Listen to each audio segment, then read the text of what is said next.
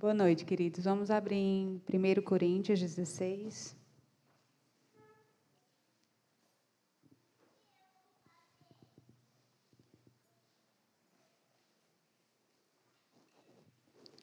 Quanto à coleta para os santos, façam também vocês como ordenei às igrejas da Galácia. No primeiro dia da noite, cada um de vocês separe uma quantia conforme a sua prosperidade, e vá juntando, para que não seja necessário fazer coletas quando eu for.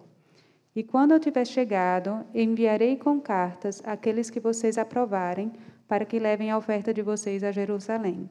Se for conveniente que eu também vá, eles irão comigo. Irei visitar vocês por ocasião da minha passagem pela Macedônia, pelo que devo passar pela Macedônia. E bem pode ser que eu me demore ou mesmo passe o inverno com vocês, para que vocês me encaminhem nas viagens que eu tenho de fazer. Porque não quero agora que vocês apenas de passagem, não quero agora ver vocês apenas de passagem, pois espero permanecer algum tempo com vocês, se o Senhor o permitir mas ficarei em Éfeso até o Pentecostes, porque uma porta grande e oportunidade para o trabalho se abriu para mim, e há muitos adversários. E se Timóteo for, façam tudo para que não tenha nada a temer enquanto estiver entre vocês, porque trabalha na obra do Senhor, como também eu. Portanto, que ninguém o despreze. Ajudem-no a continuar a viagem em paz, para que venha até aqui, visto que o espero com os irmãos. Quanto ao irmão Apolo, muito lhe tenho recomendado que fosse visitar vocês em companhia dos irmãos, mas ele não quis de jeito nenhum ir agora. Irá, porém, quando tiver a oportunidade. Fiquem alertas, permaneçam firmes na fé, mostrem coragem, sejam fortes. Façam todas as coisas com amor. E agora, irmãos, eu peço a vocês o seguinte: os membros da casa de Estéfanas são as primícias da Acaia e eles se consagraram ao serviço dos santos. Portanto, sujeitem-se às pessoas como eles, bem como a todo aquele que é cooperador e obreiro. Alegro-me com a vida de Estéfanas, de Fortuno e de Acaio, porque eles supriram o que faltavam da parte de vocês, porque trouxeram refrigério ao meu espírito e ao de vocês também. Deem o devido reconhecimento a homens como esses. As igrejas da província da Ásia mandam saudações. Também Áquila e Priscila mandam cordiais saudações do Senhor, juntamente com a igreja que se reúne na casa deles. Todos os irmãos mandam sauda saudações. Saúdem uns aos outros com um beijo santo. Eu, Paulo, escrevo a saudação de próprio punho. Se alguém não ama o Senhor, seja anátema. Maranata. A graça do Senhor Jesus esteja com vocês. O meu amor esteja com todos vocês em Cristo Jesus. Vamos orar? Pai Santo, nós te agradecemos, Senhor Deus, pela tua palavra. Te agradecemos, Senhor Deus, porque sabemos que somos alimentados, Senhor Deus, de toda palavra que procede da tua boca. Nós cremos que a Bíblia ela é a tua palavra. Portanto, fala, Senhor Deus, com a tua igreja nessa noite. Que não haja motivos, Senhor Deus, para distração, que não venhamos perder o foco possamos estar atento àquilo que o Senhor quer falar conosco, no nome de Jesus. Amém. Obrigado, Paulinha, pela leitura do texto bíblico desta noite. Nós estamos encerrando essa série em 1 Coríntios, que nós denominamos Ser e Pertencer. Nós percorremos ao longo dos últimos meses a palavra de Deus para a igreja da cidade de Corinto no primeiro século, e os desafios que aquela igreja enfrentava, mas que não são desafios que estão restritos àquele povo. São desafios que estão presentes na igreja de todo tempo e em qualquer lugar. São desafios que nós, aqui no ano de 2021, na cidade do Rio de Janeiro, também enfrentamos. Embora a igreja de Corinto seja uma igreja extremamente problemática, talvez a igreja, uma das igrejas mais problemáticas, vemos algumas outras com características semelhantes lá em Apocalipse 2 também. os desafios que ela, que ela enfrentou, nós também enfrentamos. Talvez a gente não viva uma realidade exatamente igual, e graças a Deus por isso. Mas é importante que a gente permaneça firme e vigilante, como o próprio apóstolo Paulo encerra essa carta falando, porque a diferença da igreja de Corinto no primeiro século e nós, igreja do Redentor, no ano de 2021, é a forma como nós lidamos com esses desafios. E olhando para os conselhos de Deus, por intermédio do apóstolo Paulo, aquela igreja, nós encontramos resposta também para os mesmos desafios que estão à nossa volta. E ao longo desses meses nós aprendemos sobre a importância da unidade da igreja, que talvez seja é, o ponto central dessa carta. Nós aprendemos sobre a luta contra o pecado, a forma como a igreja deve lidar também com aqueles que estão em pecado e são impenitentes dentro da igreja. Consequentemente, o apóstolo Paulo ele trata a questão da disciplina eclesiástica que é ensinada pelo próprio Senhor Jesus Cristo lá no Evangelho de Mateus. O apóstolo Paulo fala também sobre as vozes que competem contra a voz de Deus no meio da igreja.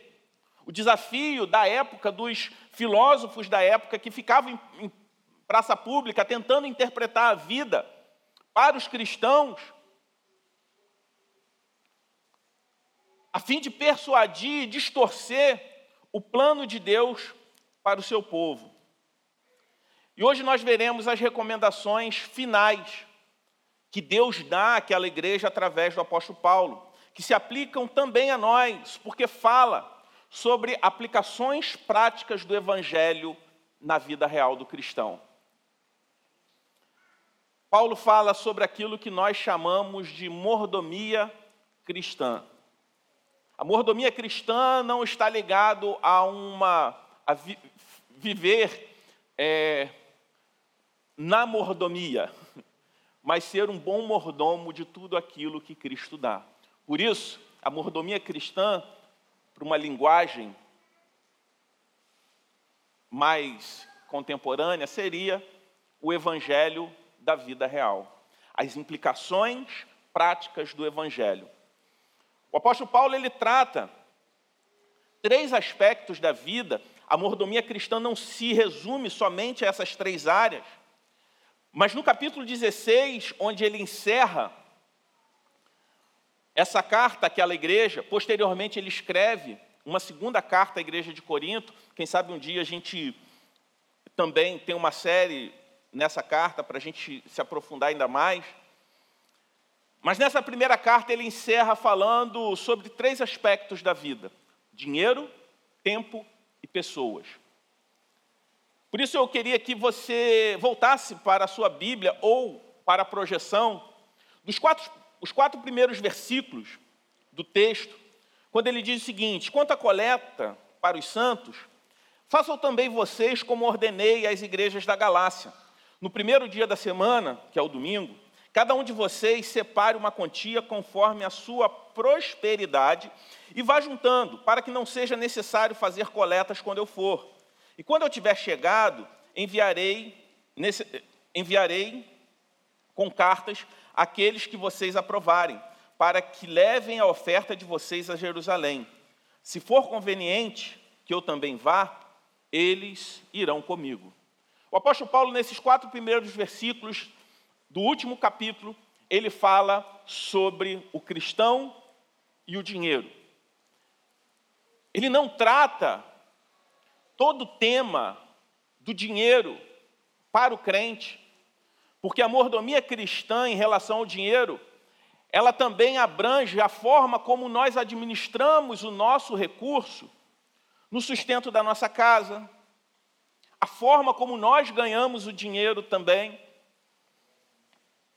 Se estamos ganhando dinheiro de uma forma lícita ou ilícita, se estamos gastando de forma sábia, ou até mesmo se estamos consumindo produtos ou serviços que contrariam a palavra de Deus e a boa vontade de Deus para o seu povo.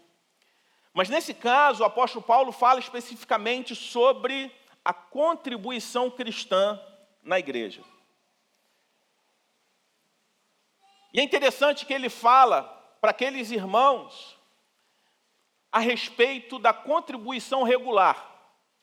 Ele se ele aponta para um fato que ocorria no domingo, no dia de celebração,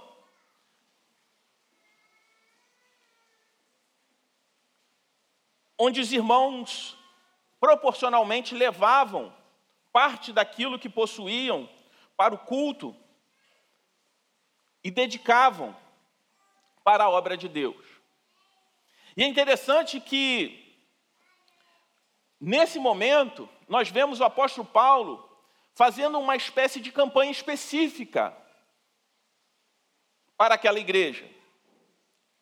Não é uma campanha desafiando aqueles irmãos a se tornarem mais ricos, campanhas de fé para prosperarem financeiramente, mas uma campanha de solidariedade aos irmãos de Jerusalém que estavam passando necessidade. O apóstolo Paulo estava levantando oferta nas igrejas da Macedônia, da Galácia e da Acaia, para os irmãos de Jerusalém que enfrentavam uma grande crise financeira. Esse é um pedido específico para além do orçamento da igreja. Era uma iniciativa de socorro material aos irmãos que enfrentavam uma grave, crise econômica. Quando Paulo recebeu a delegação de conectar o seu ministério no mundo gentílico, ele aceitou de igual maneira o desiderato de concentrar a sua atenção no atendimento aos pobres também.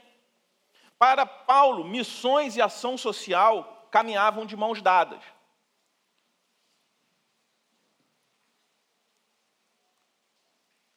É um equívoco querer dizer que a igreja se preocupava apenas com a ação social. Porque quando a gente olha para toda a igreja, inclusive toda a história da igreja, inclusive no, em 1 Coríntios, em alguns capítulos anteriores, ele vai falar em, em relação ao seu sustento. Na segunda carta aos Coríntios, ele fala mais especificamente ele, sobre é, a responsabilidade daquela igreja no seu sustento. Nesse capítulo, ele inclusive exalta alguns irmãos que, diante de uma incapacidade financeira, se esforçaram um pouco mais e conseguiram suprir as suas necessidades, como é, nós acompanhamos na leitura da nossa irmã Paulinha. Mas da mesma forma que é equivocado achar que a igreja se envolvia generosamente apenas para socorrer os irmãos em, é, em privação econômica, porque nós vemos o apóstolo Paulo em todo momento intercedendo por ajuda financeira para a plantação de novas igrejas, para a pregação do evangelho, para o seu sustento e para o sustento de outros obreiros, como Timóteo, Tito. É também um equívoco não enxergar que, ao fazer missões, o apóstolo Paulo intercedia as igrejas para um socorro também material, quando havia algum tipo de crise, algum tipo de dificuldade. E era o caso da igreja de Jerusalém naquele momento. Sempre que a igreja pensa só em evangelização e não faz ação social, ela contraria o projeto de Deus. Da mesma forma que a igreja contraria o projeto de Deus quando limita missões apenas à ação social. Paulo pregava o evangelho sem negligenciar a assistência aos pobres, com que ele tinha contato. E é interessante que posteriormente, escrevendo aos romanos, o apóstolo Paulo, ele fala dos benefícios espirituais que aquelas igrejas usufruíram, inclusive a igreja de Corinto, eles receberam esses benefícios ao enviar essa oferta aos irmãos de Jerusalém. Na segunda carta aos Coríntios, Paulo faz menção positiva sobre os frutos dessa iniciativa. É que o fato em que a igreja se compadeceu dos irmãos de uma outra igreja que passavam por necessidade, o fato é que aqueles que doaram foram ainda mais abençoados do que aqueles que receberam. Outro fator que chama a atenção nesse episódio, na história da igreja, é que a igreja de Corinto e as outras igrejas tinham uma característica diferente da igreja de Jerusalém. Nós vemos igrejas gentílicas abençoando, enviando ofertas a cristãos judeus. Isso mostra a natureza do evangelho que quebra qualquer tipo de barreira social ou racial. Sem o evangelho, judeus e gentios eram inimigos. Mas por causa do evangelho, eles se tornaram irmãos. Essa barreira racial acabou. E falando sobre a mordomia do dinheiro na igreja, eu queria destacar alguns princípios que nós identificamos nesses quatro primeiros versículos. O primeiro é que as nossas ofertas não ficam restritas ao nosso contexto local, elas devem ir além. O que, que isso significa? É que tudo que é contribuído na igreja local não fica só na igreja local. A igreja ela precisa ter um compromisso também para fora, e não somente um compromisso institucional. Os irmãos entregavam na igreja, e a igreja separava parte desse orçamento para abençoar irmãos em crise e também cooperar com o avanço do evangelho. Um exemplo prático: como nós fazemos isso de forma prática na nossa igreja. Você que já é membro ou frequentador, no final a gente sempre fala de uma oferta especial para o projeto Repartir, onde nós assumimos o compromisso com 10 famílias ali da cidade de Deus. Quando a gente faz é, um desafio, um, um, uma campanha específica como essa, não é algo que a gente, reunido no conselho da igreja, os presbíteros, a gente inventou. É inspirado na própria palavra de Deus, como exemplo das igrejas desde o primeiro século sempre fizeram. Assim como a nossa igreja tem como, como regra, se assim a gente pode dizer, investir pelo menos 10% da sua arrecadação em missões e plantação de igreja. E por que, que a gente estabeleceu essa regra? Para que a gente tenha algo que nos amarre a esse compromisso. E não quer dizer que a gente deve, isso não é o teto, é o piso que a gente deve investir. Especialmente nesse tempo, nós temos canalizado praticamente todo esse recurso na plantação da Igreja do Redentor em Itajubá. A nossa primeira filha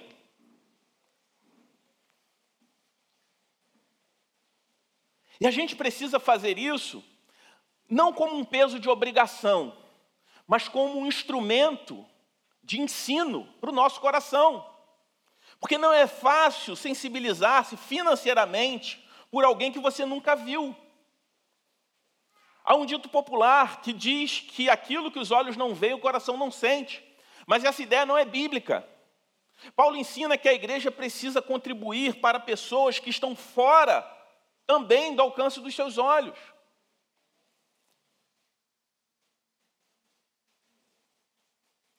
A igreja não vive, e quando eu me refiro à igreja, eu estou falando de uma comunidade local, ela não vive, não pode viver só para si mesma. Nós fazemos parte de algo muito maior. Nós somos uma comunidade de fé que compõe a grande família de Deus, o reino de Deus.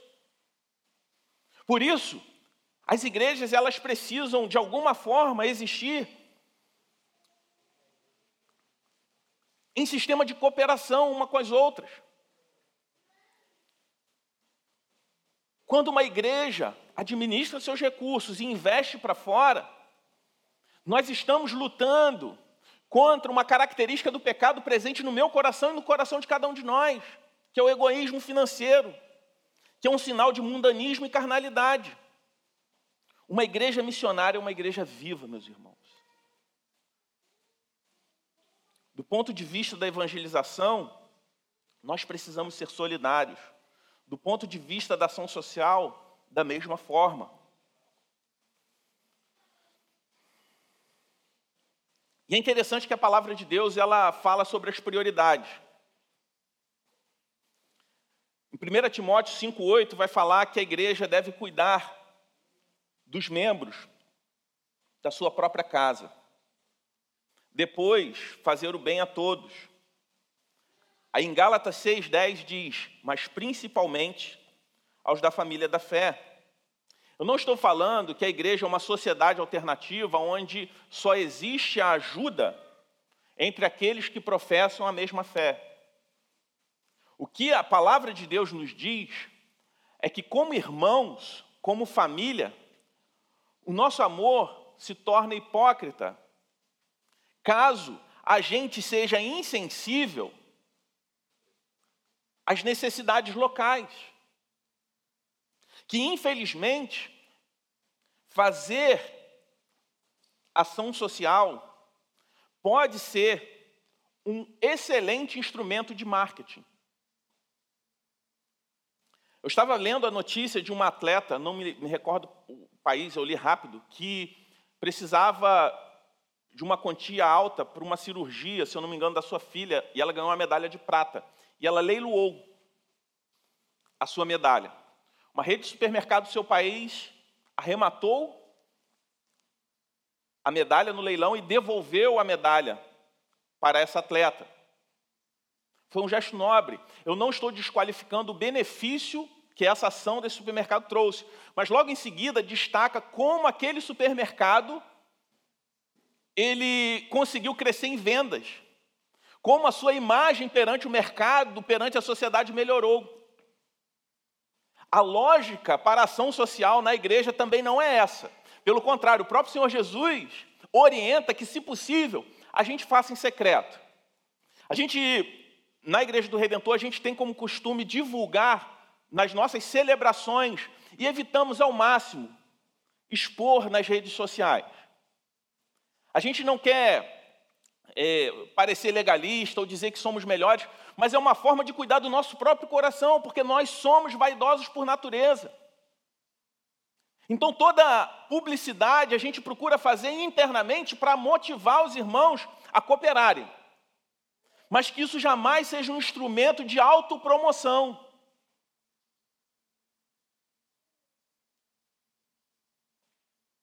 A igreja ela precisa ser generosa, ela não pode ser como um mar morto que só recebe. Ela precisa aprender a distribuir um pouco daquilo que Deus lhe dá.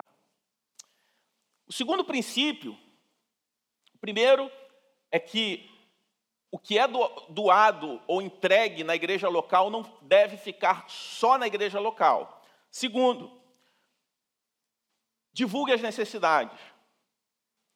A igreja de Jerusalém divulgou a sua necessidade.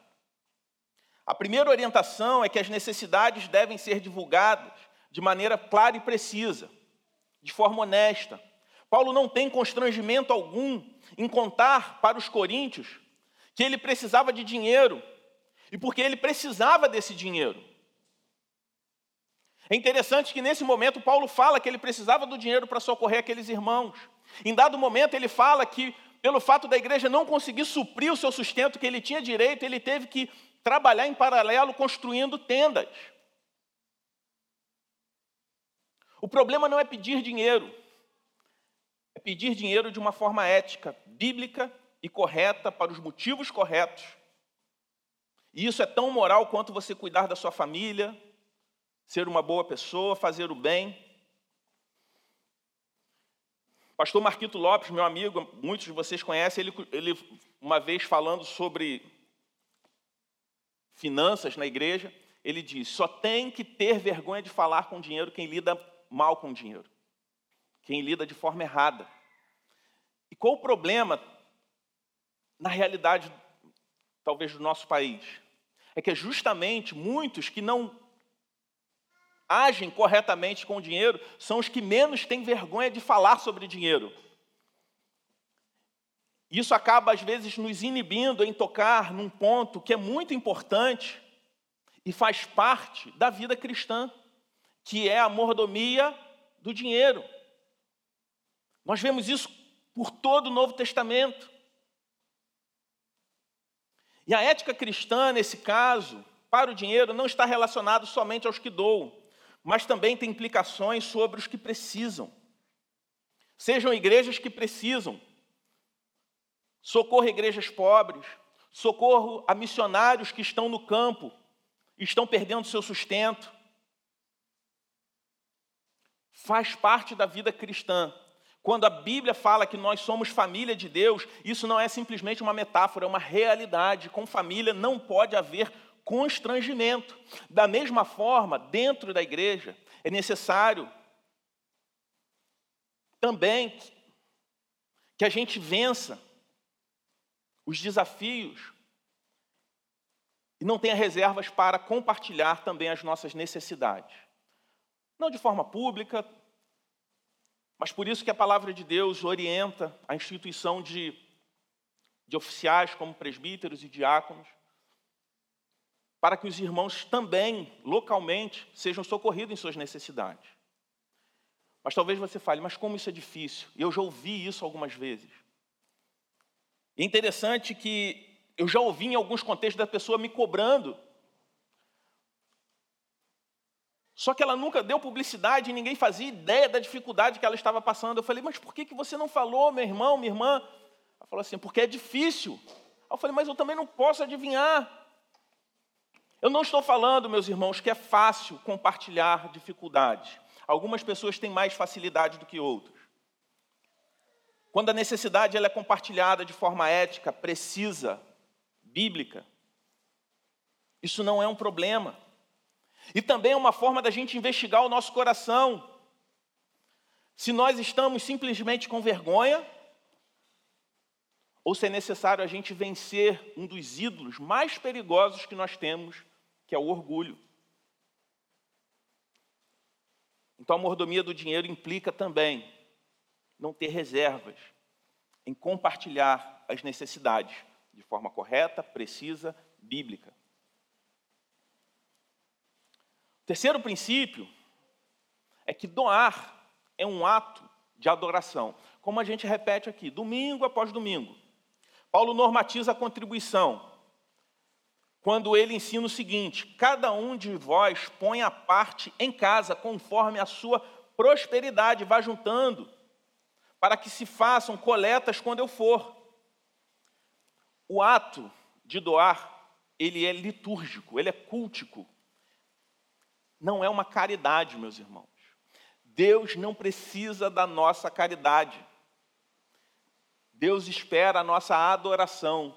Logo, a nossa contribuição, nós não estamos fazendo caridade para Deus, nós estamos adorando a Deus. Quando nós socorremos os nossos irmãos, nós não estamos fazendo caridade, nós estamos adorando a Deus. Tanto que o apóstolo Paulo ele enfatiza e recomenda vincular essa oferta no primeiro dia da semana. Aí você talvez fale assim: poxa, mas entreguei meu dízimo, minha oferta por transferência na quarta-feira, porque foi o dia que eu recebi.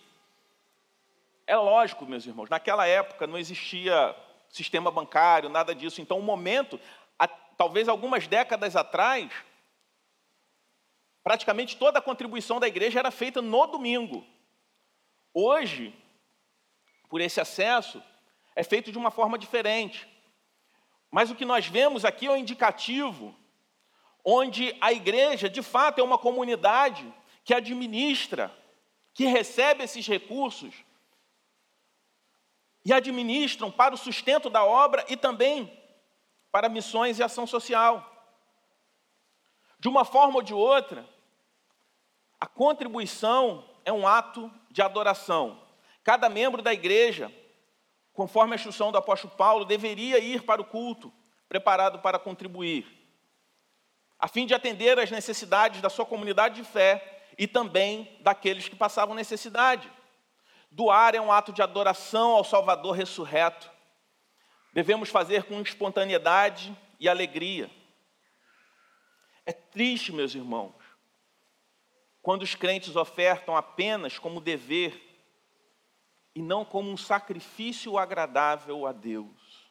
Paulo apresenta o próprio testemunho à igreja de Filipos, quando ele diz: Recebi tudo e tenho abundância, estou suprido, desde que, que Epafrodito me passou as mãos o que me veio de vossa parte como aroma suave, como sacrifício aceitável e aprazível a Deus. Quando o apóstolo Paulo fala isso, ele está se referindo ao sustento financeiro que recebeu e se refere a isso como um ato de adoração da igreja. Por isso, ele também instrui no versículo 2 que a contribuição ela deve ser sistemática. Quando ele diz: "Cada um de vós põe a parte em casa". Paulo propôs planos funcionais para que a igreja de Corinto fosse mais efetiva na contribuição. O que ele falou significa separar regularmente o dinheiro para essa oferta. Irmão, se nós não formos sistemáticos e regulares na contribuição, nunca vamos contribuir. Espere, não experimente fazer isso, mas talvez você já tenha vivido isso. Se abstenha um ou dois meses de contribuir, veja a dificuldade de retornar a contribuir. Se esperarmos sobrar para contribuir, possivelmente não ofertaremos. Se fôssemos tão sistemáticos na contribuição quanto nos nossos investimentos, a obra de Deus certamente prosperaria muito mais. Por isso, além de sistemática, o outro princípio que a gente vê aqui, apenas nesses quatro versículos, é que ela deve ser proporcional. O apóstolo Paulo esclarece que cada um deve doar conforme a sua prosperidade. Paulo mostra duas coisas: que a contribuição ela não é para sobrecarregar uns e deixar outros sem responsabilidade. Ninguém está isento de contribuir, por isso ela deve ser justa. Quem ganha mais, obviamente, contribui com mais. Quem ganha menos, contribui com menos. Dentro da proporcionalidade, todos estão contribuindo de maneira igual. Um cristão de coração aberto jamais é um cristão de mão fechada. A contribuição é uma graça e não um peso. Se nós apreciamos a graça de Deus a nós, devemos ter alegria em expressar a graça por intermédio de nós, pela oferta generosa aos outros. Por isso a contribuição ela não é um peso. O último princípio que nós vemos aqui, ela deve ser um privilégio de todos. Paulo prossegue quando diz: Cada um de vós, todas as pessoas podem e devem contribuir. Paulo esperava que cada membro da igreja participasse da oferta, tanto os ricos quanto os pobres, porque não é um peso, é um privilégio. Os crentes da Macedônia chegaram a rogar insistentemente a graça de participar da contribuição dos santos. Isso você pode ver em 2 Coríntios 8, 4. Eles suplicaram ao apóstolo Paulo: a gente quer participar. Por quê? Porque enxergavam a contribuição como um privilégio. E o que é graça? Graça é um dom imerecido de Deus. É Deus quem nos dá o privilégio merecido de cooperarmos com a sua obra. Quando a gente entende isso, nos alegramos no privilégio de contribuir, sem que isso seja um peso para nós. Mas entendemos que é um ato coletivo de adoração, onde vemos a igreja de Cristo prosperar e avançar na obra de Deus. Mas a mordomia cristã aqui não é incentivada somente no ponto de vista financeiro. Ela vai além. A partir do versículo 5, o apóstolo Paulo vai se dirigir àquela igreja e também a nós, dizendo: Irei visitar vocês por ocasião da minha passagem pela Macedônia, porque devo passar pela Macedônia. E bem pode ser que eu demore ou mesmo passe o inverno com vocês, para que vocês me encaminhem nas viagens que eu tenho que fazer. Porque não quero agora ver vocês apenas de passagem, pois espero permanecer algum tempo com vocês, se o Senhor permitir.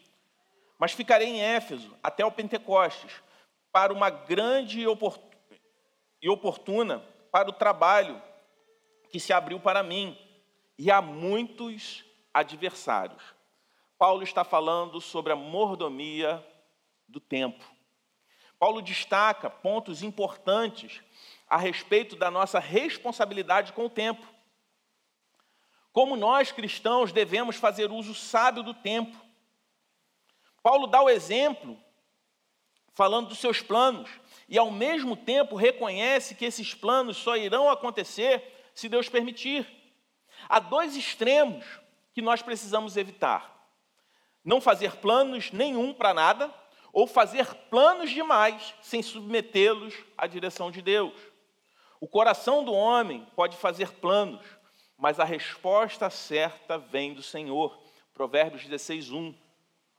Todo plano deve estar debaixo da direção de Deus, como a palavra do Senhor nos orienta lá em Tiago 4, de 13 a 17.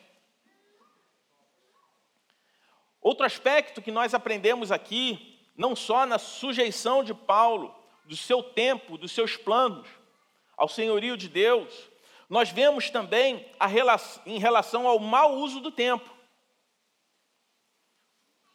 O que nós aprendemos aqui é que os cristãos devem aproveitar todas as oportunidades e entrar em todas as portas que Deus abre.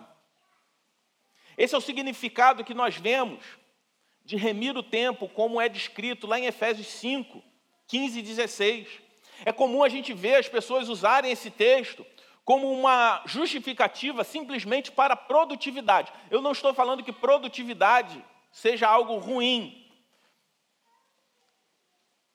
Mas assim como um texto aqui que nós lemos, como em Efésios 5, o termo grego é kairos e não cronos. Ele não está falando sobre uma produtividade do calendário, mas sobre oportunidades para se fazer a obra de Deus. É enxergar em cada oportunidade, em cada contexto de vida para fazer a obra de Deus. É enxergar a oportunidade que você está jogando futebol do seu condomínio, que você está na academia, que você está na reunião de pais da escola do seu filho, aproveitar e enxergar cada uma dessas oportunidades para promover o Evangelho de Jesus.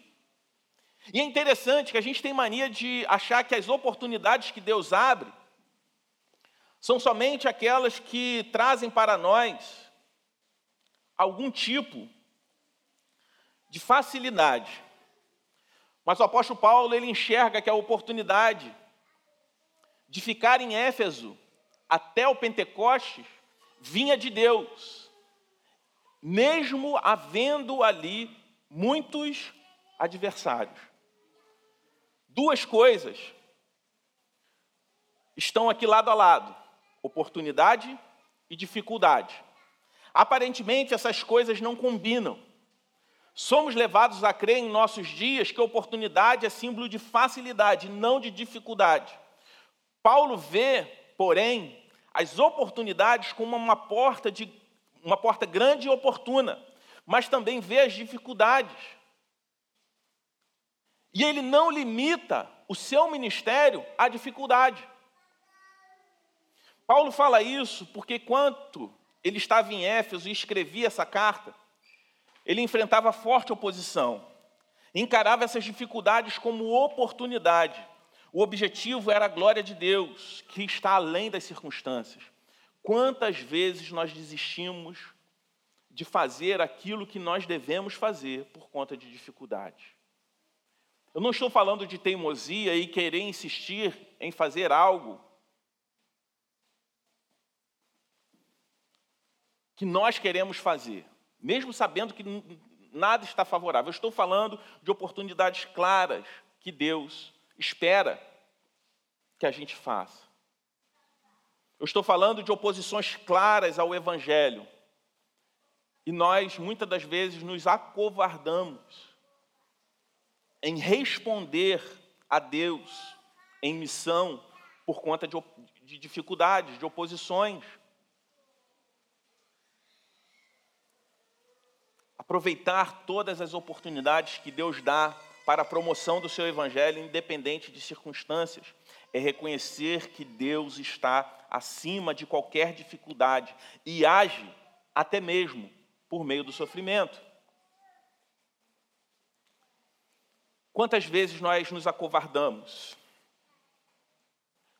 Pastor Eduardo, na oração de abertura do culto, ele citou a situação lá no Afeganistão. Que talvez se nós tivéssemos nascidos lá, como eleitos de Deus, certamente não estaríamos cultuando livremente, tranquilamente ao nosso Deus. E quantas vezes nós enfrentamos oposições infinitamente menores?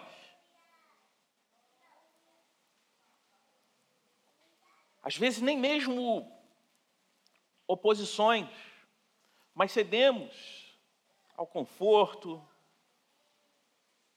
ao ócio, à preguiça e negligenciamos o serviço a Deus por intermédio da tua igreja o culto ao Deus vivo, ordinário, conforme a palavra de Deus prescreve. Portanto, como crentes no Senhor Jesus Cristo, aproveitemos todas as oportunidades de fazer a obra de Deus, independente das circunstâncias.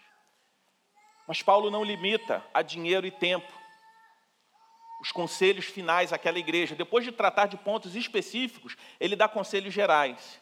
E ele fala continua falando a partir do versículo 10 sobre um outro aspecto da vida cristã, quando ele diz: E se Timóteo for, façam tudo para que não tenha nada a temer enquanto eu estiver entre vocês, porque trabalha na obra do Senhor, como também eu. Portanto, que ninguém o despreze. Ajudem-no a continuar a viagem em paz, para que venha até aqui, visto que eu espero com os irmãos. Quanto ao irmão Apolo, muito lhe tenho recomendado que fosse visitar vocês em companhia dos irmãos, mas ele não quis de jeito nenhum ir, nenhum ir agora. Irá, porém, quando, estiver, quando tiver a oportunidade. Fiquem alertas, permaneçam firmes na fé, mostrem coragem, sejam fortes, façam todas as coisas com amor. E agora, irmãos, eu peço a vocês o seguinte: os membros da casa de Estéfanas são as primícias da Acaia e eles se consagraram ao serviço dos santos. Portanto, sujeitem-se às pessoas como eles, bem como a todo aquele que é cooperador e obreiro. Alegro-me com a vida de Estéfanas, de Fortunato e de Acaio, porque eles supriram o que faltava da parte de vocês, porque trouxeram refrigério ao meu espírito e ao de vocês também. Deem devido reconhecimento a homens como esses as igrejas da província da Ásia mandam saudações. Também Áquila e Priscila mandam cordiais saudações no Senhor, juntamente com a igreja que se reúne na casa deles. Todos os irmãos mandam saudações. Saúdem uns aos outros com um beijo santo. Eu, Paulo, escrevo a saudação de próprio punho. Se alguém não ama o Senhor, seja anátema, maranata. A graça do Senhor Jesus esteja com vocês. O meu amor esteja com todos vocês em Cristo Jesus. Paulo fala sobre a mordomia dos relacionamentos, a relação do cristão com as outras pessoas. Nós vemos o apóstolo Paulo dedicando do versículo 10 ao versículo 14 para exaltar e reconhecer as virtudes e as boas obras de alguns daqueles irmãos ele exalta alguns irmãos que cooperaram firmemente com a obra, exalta outros que supriram a falta da igreja financeira para que não faltasse nada na vida dele. Ele reconhece e elogia tudo aquilo que alguns irmãos se desdobraram a fazer para o bom andamento da obra de Deus.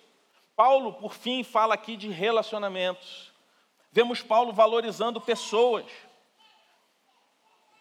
Mesmo aquela igreja com sérios problemas e com crentes tão carnais, ele se dirige a elas sempre como santos, com empatia, com respeito.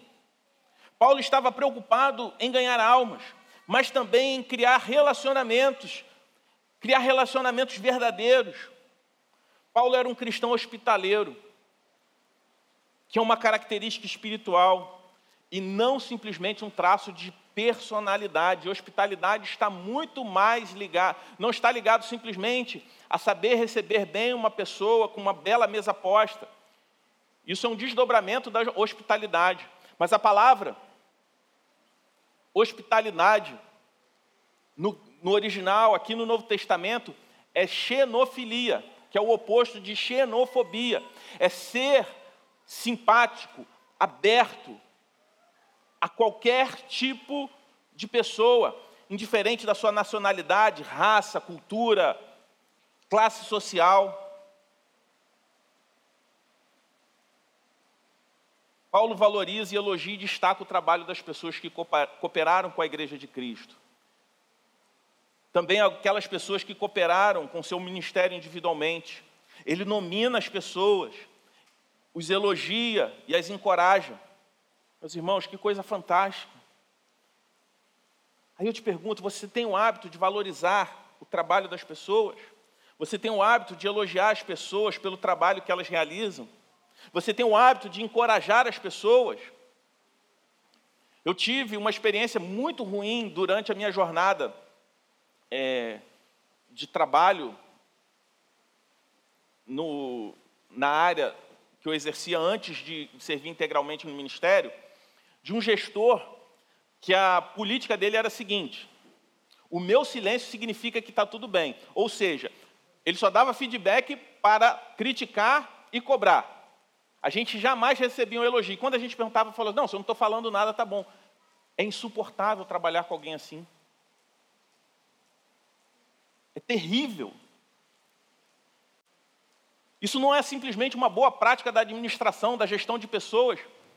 Mas nós vemos o Senhor Jesus fazendo isso, nós vemos o apóstolo Paulo fazendo isso, elogiando e reconhecendo o bom trabalho. Nós vemos o apóstolo Paulo advertindo, dando um puxão de orelha, uma bronca pesada em toda a carta, mas ele não se omite em elogiar quando se deve elogiar. Infelizmente, às vezes a gente pensa que quando as pessoas acertam, elas estão simplesmente fazendo mais do que a sua obrigação. Mas se algo sai errado, então vem a crítica. Mas se sai certo, não existe palavra alguma de encorajamento. Paulo sabia da importância de um elogio. Um elogio faz um bem tremendo. Uma palavra de encorajamento, ela é um bálsamo para a alma. Paulo nos ensina esse princípio. Temos de aprender esse princípio da palavra de Deus, de encorajar, de estimular, de abençoar as pessoas. Esse princípio se aplica a todos os nossos relacionamentos. Relação com os filhos. Talvez você tenha o hábito somente de brigar com seu filho quando ele erra. Mas talvez você não se lembre a última vez que você elogiou uma boa nota na escola, uma atitude voluntária em ajudar nos afazeres de casa, uma atitude bondosa, nobre para com um colega ou com seu irmão.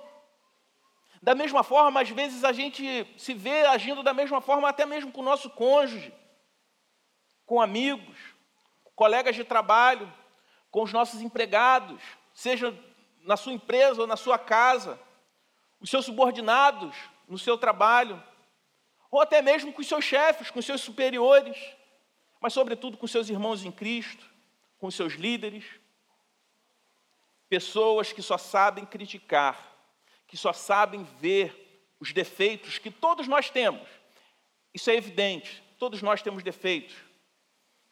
Mas há um problema nas pessoas que veem defeito em tudo, que só conseguem enxergar os pontos negativos de qualquer pessoa, sobretudo dentro da igreja, e acabam se tornando pessoas maledicentes. E dessa forma, elas não estão apontando simplesmente o defeito de outros, mas estão demonstrando o quanto são carnais. Essa é uma característica de uma fé fraca, não é simplesmente um traço de personalidade, mas pode ser um problema espiritual. Como lidar com pessoas assim, negativas, que em toda conversa procuram depreciar, criticar, enfatizar defeitos e às vezes até mesmo encontrar defeitos aonde não existe. Ore por essas pessoas. Mas se a atitude estiver tóxica, estiver te contaminando, se afaste. Lembre-se que gratidão é marca de um cristão verdadeiro. Quem não consegue identificar uma qualidade sequer em uma pessoa com que ela se relaciona, demonstra mais a respeito de si do que a respeito de quem ela critica. A palavra de Deus é clara a respeito desse tipo de atitude. Quando no livro de Provérbios, no capítulo 6, a partir do versículo 16, diz: Seis coisas o Senhor odeia, e a sétima a sua alma detesta: olhos cheios de orgulho, orgulho, língua mentirosa, mãos que derramam sangue inocente, coração que faz planos perversos, pés que se apressam a fazer o mal, testemunha falsa que, que profere mentiras e o que semeia discórdia entre os irmãos. Para concluir, meus irmãos, o que nós vemos aqui é que Paulo admoesta aquela igreja em vários pontos. Mas em sua conclusão dessa carta, ele menciona questões corriqueiras do nosso dia a dia, como nossa relação, nossa relação com o dinheiro, com o tempo e com as pessoas. Como nossa relação com essas três áreas estão ligados com a nossa espiritualidade. O que, que isso significa? Que, embora o ponto central do Evangelho seja resolver o nosso problema com a eternidade, ele também redime o nosso presente. O Evangelho redime a nossa relação com o dinheiro, com o tempo e também redime os nossos relacionamentos. Essas são evidências da nossa salvação. O pecado, além de nos condenar à morte eterna, traz desordem à nossa vida, fazendo da gente escravo do dinheiro ou dos bens, escravo do tempo, quando eu desperdiço meu tempo com muitas outras coisas que não possuem valor eterno. E também afeta, sobretudo, a relação com o meu próximo. Eu começo a usar as pessoas amar as coisas e usa as pessoas para objetivos pessoais e individuais. Mas a boa notícia do Evangelho é que ele aponta para Jesus, que não se preocupou em ter, que gastou seu tempo em servir e nos amou de forma sacrificial, mesmo a gente sendo ainda pessoas que não eram dignas de serem amadas. Porque a palavra de Deus diz que nós o amamos porque ele nos amou primeiro. E ele nos amou quando nós ainda éramos seus inimigos. Vamos orar? Pai Santo, nós te agradecemos pela tua palavra. Te louvamos, Senhor Deus, por essa série de mensagens, Senhor Deus, que se encerra nesse domingo. Te pedimos que o Senhor aplique a sua palavra em nossos corações, que possamos ser fortalecidos, Senhor Deus, pela tua palavra a cada dia como igreja do Senhor que os desafios que nós vimos aqui, expressos, Senhor Deus, na realidade dos nossos irmãos ali em Corinto no primeiro século, Senhor Deus, sejam superadas, Senhor Deus, por cada um de nós como igreja, pelo poder da tua palavra, na força, Senhor Deus, do Espírito Santo de Deus. Que o Senhor venha produzir frutos que glorifiquem o Senhor frutos espirituais, Senhor Deus, na nossa relação com o dinheiro, na nossa relação com o tempo e nos nossos relacionamentos uns com os outros. Se há pessoas aqui, Senhor Deus, que vivem, que vivem uma vida completamente disfuncional, por não conhecer o Evangelho. Que o Senhor abra esses corações e essas mentes para que elas possam se encontrar com a boa notícia, se derramar aos teus pés e olhar para Jesus Cristo, que é o autor e consumador da nossa fé, e encontrar descanso para as suas almas e sentido, Senhor Deus, para a sua existência. No nome de Jesus é que nós oramos. Amém. Vamos nos colocar de pé, vamos adorar a Deus nesse momento, com mais um cântico e também com os nossos dízimos e com as nossas ofertas.